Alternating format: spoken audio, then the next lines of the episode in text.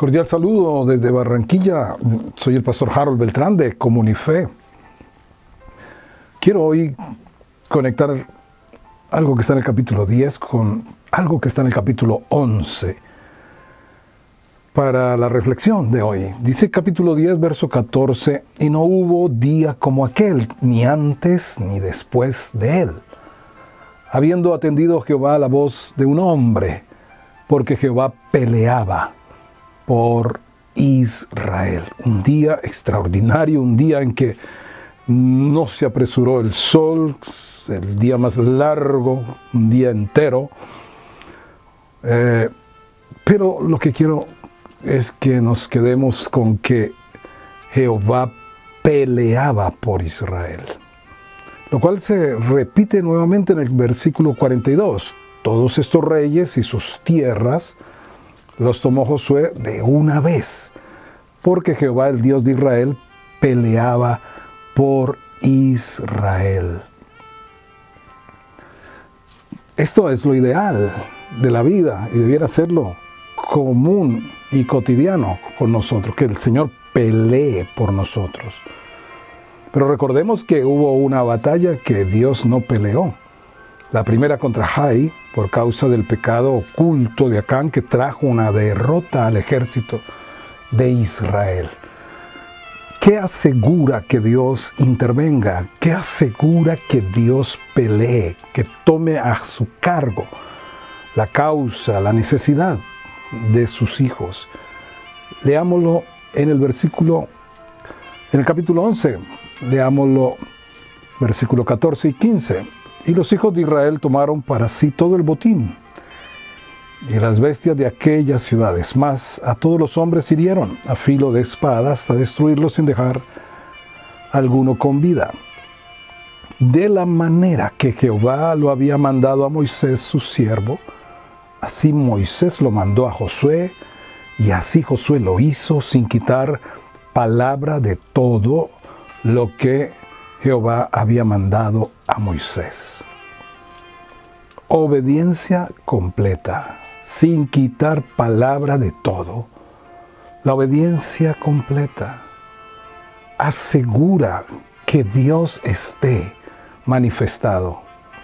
La obediencia es una evidencia de fe, de la fe, como dos piernas tenemos para avanzar pudiéramos decir, una es la fe, la otra es la obediencia. La una sigue a la otra. Ahora, permítame que veamos aquí el principio del discipulado. Repetimos versículo 15, de la manera que el Señor lo había mandado a Moisés, su siervo, el discipulador, pudiéramos decir, Moisés debió ser fiel a lo que el Señor había mandado fiel para recibirlo, pero a la vez fiel para impartirlo, para enseñarlo. Como dice Moisés, así lo mandó a Josué. Y Josué como el discípulo lo hizo sin quitar palabra de todo lo que el Señor había mandado a Moisés. El corazón del discipulado es la obediencia. Si recordamos lo que Jesús habló en Mateo 28, 18, 19 y 20, Él dice, id y haced discípulos a todas las naciones, bautizándolos en el nombre del Padre, del Hijo, del Espíritu Santo y enseñándoles a que guarden todas las cosas que yo les he mandado. Y aquí yo estoy con ustedes todos los días hasta el fin del mundo. La esencia del discipulado para un crecimiento es obediencia, enseñar a guardar.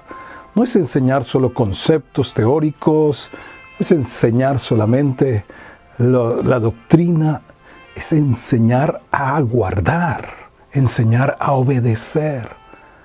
¿Qué es lo que asegurará entonces un crecimiento, un desarrollo saludable? Es nuestra parte y obedecer con diligencia, con precaución de no quitar nada de lo que el Señor había mandado. Mira que siempre, me, siempre menciono que pareciera que tuviéramos dos Biblias, ¿verdad? La Biblia de promesas, la cual subrayamos, la que nos gusta, pero también están las condiciones para que esas promesas se cumplan. Dice que es necesaria la fe y la paciencia para heredar las promesas. Así que debemos ser íntegros. Necesitamos ser coherentes y poder guardar y obedecer aún las cosas que no nos gusten. Porque allí están seguramente los requisitos para ver cómo el Señor obra a nuestro favor y trae su victoria. Dios te bendiga y te guarde. Amén.